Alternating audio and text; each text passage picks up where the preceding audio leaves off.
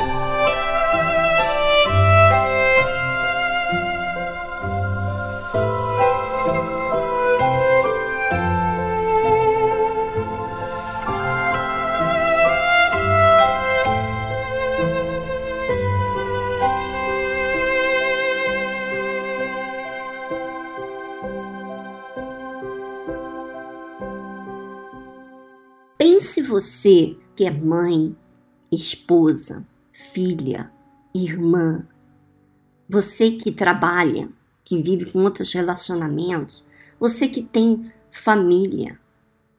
Pense na sua falta de responsabilidade, sua e das outras pessoas. O que, que você acha que vai causar em você? A falta de compromisso você não vai acreditar que existe família, você não vai acreditar que existe amor, você não vai acreditar em Deus. E é isso exatamente a semente que a sociedade está criando. Você vê que eles apoiam homossexualismo, lesbianismo, os relacionamentos casal com outro casal que tem um termo, vão para a cama dois casais, trocam de parceiros. Quer dizer, o mundo, o que, que ele está fazendo? O que, que ele está criando? Ele está criando tudo oposto aos princípios que Deus criou. Ele está indo contra do que é bom. Então, as pessoas não tendo um casamento em casa, não tendo pai, não tendo uma mãe presente, não tendo irmão ou irmã com um relacionamento saudável, né? Quando você vê essas coisas acontecerem, você fica desacreditada de tudo e de todos. E quando você fica desacreditada de tudo e de todo, quais são as consequências de você não acreditar em ninguém? É você ser uma pessoa maliciosa, revoltada, é, violenta, agressiva, rejeitar conselhos, rejeitar crer em Deus. E é justamente isso que o diabo tem plantado. Então, muitas pessoas estão até na igreja, indo, dando suas ofertas, mas ela deixa Deus quando dar para ela ir. Então, se não for atrapalhar o meu emprego, então eu vou na igreja. Ah, eu tenho que dar atenção à minha família, mas Deus entende, quer dizer, essa falta de responsabilidade com Deus, com a sua própria fé, faz com que você soma em sua pessoa coisas maliciosas, porque você fica gananciosa, você fica egoísta, você fica é, olhando para apenas seu umbigo e você não aprende. Você vivendo apenas no seu mundo, você não tem como desenvolver em outras áreas, porque você apenas investe na sua vontade. Então, não tem como você blindar a sua fé quando você faz a sua vontade. Não tem como você blindar a sua vida com Deus quando você não dá tempo para Ele, quando você não tem responsabilidade com a sua fé. A mesma coisa você mãe. Como que você pode ser uma mãe presente se você olha apenas os seus compromissos de trazer o pão nosso de cada dia, vamos dizer assim, o alimento, atender as necessidades é, financeiras, quando você é ausente do seu papel de mãe? Você não, não conversa, você não olha para outra pessoa como alma, você é anulada, não tira as suas dúvidas, você vai descompromissando, quer dizer, você vai saindo das suas responsabilidades para fazer aquilo que você acha que é melhor, mas não aquilo que é justo, como mãe, como pai, como esposa, como filha, como irmã, como trabalhador, como pai de família, como namorado, você diante da pessoa com quem você namora, você mostra uma pessoa, mas por dentro você é outra pessoa. Você não tira suas dúvidas, você aceita coisas injustas, como por exemplo, abuso, né, violência. Então, como que você vai valorizar os princípios da sua vida? Os princípios demanda responsabilidade, requer de você um compromisso, requer que você seja de palavra, requer que você invista nesse relacionamento, requer que você olhe para aquilo que você está errando, conserte, mude, busque a Deus, requer que você fale o que está acontecendo com você. Quer dizer, existe compromisso da sua fé, compromissos com o seu papel de esposa, de mãe, de etc, etc. O que, que a, a sociedade está criando? Está tentando resolver, entre aspas, o seu problema de casamento, de divórcios, os altos custos, quer dizer, eles estão olhando para o dinheiro. mas eles não estão tratando o problema. Eles estão tratando o seguinte: faça o que bem entende. Você gosta de trair? Traia, não tenha compromisso. Não seja de palavra. Não seja uma pessoa de uma só mulher. Não seja pai, não seja mãe, não seja filha. A sociedade está atacando a família para que justamente não acredite no amor, não acredite em Deus, não acredite nos princípios, não acredite em nada. E o que, que isso vai gerar? Violência doméstica. O que isso vai fazer? Vai fazer com que ela se empenhe cada vez em, em seguir o seu coração. Quer dizer, tenta a morte, o suicídio, entra em depressão porque o seu jeito, você vê que as pessoas fazem do seu jeito, não resolve a questão. Você vê que as pessoas têm fama, dinheiro, têm amigos, entre aspas, e tiram suas próprias vidas. E mesmo uma pessoa religiosa, você sabe que tem pastores que já tiraram a sua própria vida. O que importa com as pessoas com que eu estou falando de Deus? Se a minha vida é um fracasso. Quer dizer, ela está desacreditada. Ela está desacreditada até do poder de Deus, das maravilhas de Deus. Ela está desacreditada que do seu papel como esposo, como marido. Ora, minha amiga, raciocine. Você tem que brindar o seu casamento. Você não pode deixar que as suas vontades, e não só o seu casamento, o seu relacionamento com Deus. Porque o seu relacionamento com Deus tem tudo a ver do seu fracasso no seu casamento, na sua família. Tem tudo a ver com o que você gera dentro de casa. Minha amiga, blinda a sua fé, blinda para que você não seja levado por essas vozes, por essa palavra sedutora para você fazer o que você quer, mas isso é o que as pessoas fizeram. Quantas pessoas você conhece e que tiraram suas próprias vidas, tendo toda a fama, o mundo adorando as suas músicas, adorando, tendo sucesso, tendo muito dinheiro, extremamente rica, mas está nas drogas. Fizeram que a sua vontade, a sua revolta, a sua, a sua revolta contra, contra aquilo que ela crê nas, nos princípios, levaram a ela a se drogar, a ela é, ser viciada em pornografia, viciada em amantes, viciada em bebidas, viciada em suas próprias vontades. O que, que aconteceu? Então, minha amiga, não siga o conselho desse mundo. Use a sua fé inteligente e tome posse da sua responsabilidade. Os princípios levam a ser responsável. A justiça, o juízo me leva a ser responsável. Então, aprenda a usar sua fé inteligente. Um grande abraço e semana que vem estaremos dando continuidade ao livro Casamento Blindado.